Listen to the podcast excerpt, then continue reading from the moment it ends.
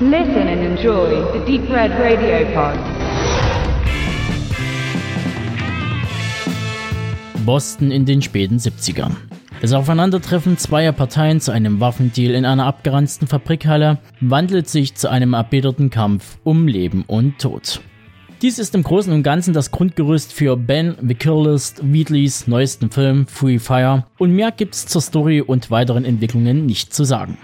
Die Wheatleys, wie sie sich auf ihrem Blog so gern nennen, sprich Regisseur Ben und Drehbuchautorin sowie Ehepartnerin Amy Jump, legen uns einen Film vor, der einer Schnapsidee entsprungen sein könnte, nämlich den längsten Shootout der Filmgeschichte zu drehen.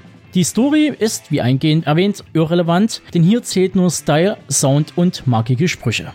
Im Grunde klingt das alles nach einem Oldschool-Gangsterstreifen aus der Feder von Guy Ritchie, aber spätestens nach dem ersten Drittel des Films dürfte auch dem letzten Zuschauer aufgegangen sein, dass Wheatley hier eine quasi Reminiszenz an das Actionkino der 70er und 80er Jahre zelebriert, die sich im Laufe der Spielzeit zum völlig überzeichneten Exzess bis hin zur Dekonstruktion aller Beteiligten entwickelt. Wheatley äußerte in einem Interview, dass ihm als Kind besonders Paul Verhoevens Robocop im Gedächtnis blieb. Ein Mann, naja, Maschine eher, die sich durch die runtergekommene Szenerie der ehemaligen Automobilmetropole Detroits ballert und nun als Bühne für Free Fire dient. Der Handlungsort versprüht den dystopischen Charme eines Atomangriffs, was auch von IAA-Verhandlungsführer Chris mit einem Whatever we used to make here, nobody wants it now kommentiert wird. Während er und seine Begleiter durch die Trümmer zu ihrem schicksalshaften Rendezvous mit Vernon und einem Van voller AR-70 Berettas geführt werden.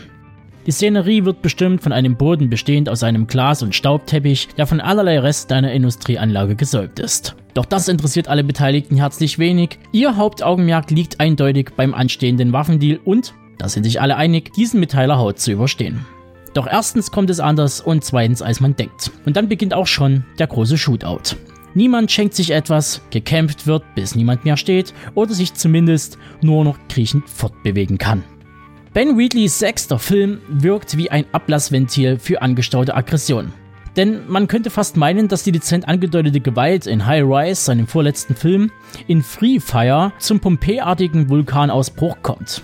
Und wenn es kracht, dann aber richtig. Dafür gesorgt hat das knallharte Sounddesign von Martin Pavey. Er und Wheatley wollten den realen Klang des Schusswechsels darstellen und versuchten das erträgliche Lautstärkemaß für den Zuschauer zu ermitteln. Der erste Schuss im Film fuhr mir auch sogleich in Mark und Bein und ließ mich kurz zusammenzucken.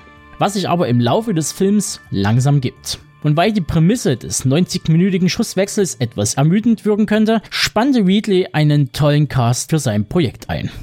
Zu nennen wäre da allen voran Cillian Murphy als IAA-Unterhändler Chris. Einige kennen ihn vielleicht noch aus 28 Days Later, Sunshine oder Peaky Blinders. Dann Army Hammer als eloquenter Auftragskiller Ort. Diesen hat man, glaube ich, gesehen in Lone Ranger, Codename Uncle und Nocturnal Animals. Nicht weniger schlecht ist Chardo Copley als schmieriger waffenhandelnder Dandy. Den habt ihr vielleicht gesehen in Elysium und District 9 oder auch Hardcore. Dicht gefolgt von Michael Smiley, der hier den Oldschool-Schläger mimt.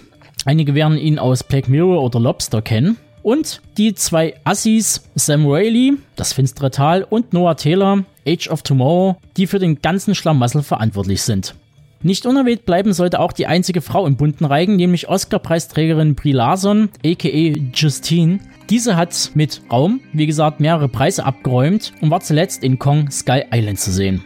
Und der letzte im Bund, Babu Sisi als Martin, der Ex-Black Panther, den man eher aus britischen Produktionen wie Eye in the Sky und 71 her kennt.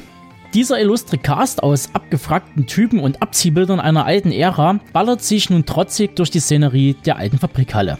Wobei man anmerken muss, dass sich aufgrund der Figurenkonstellation und deren Eigenheiten und Macken gar köstlich derpumorige Wortgefechte entwickeln, die den ganzen Film tragen und auflockern. Jeder Treffer wird mit einem flapsigen Spruch quittiert, was irgendwann so weit geht, dass man von einem protokollierten Schusswechsel reden darf. Doch was ich genau damit meine, findet ihr am besten selbst heraus. Und so komme ich zu meinem abschließenden Fazit. Free Fire bietet den wohl längsten Shootout der Filmgeschichte, der an seinen komischsten Momenten an das Finale der Nackten Kanone 2,5 erinnert und in den bittersten Szenen an eine griechische Tragödie. Ein Kriterium, was wohl auch Martin Scorsese dazu bewog, Free Fire als Executive Producer zu unterstützen sah ja doch das Potenzial in diesem Stück. Ich für meinen Teil habe das bekommen, was mir der Trailer damals versprach. Das Ensemble ist sehenswert und keine Figur wird verschenkt. Die Effekte, die Kamera und der Sound wirken in der Gesamtheit der Inszenierung wie aus einem Guss. Für mich ist Free Fire ein bleiheiliges Kammerspiel, was man gesehen haben sollte, wenn nicht auf der großen Leinwand, dann aber auf der heimischen Couch.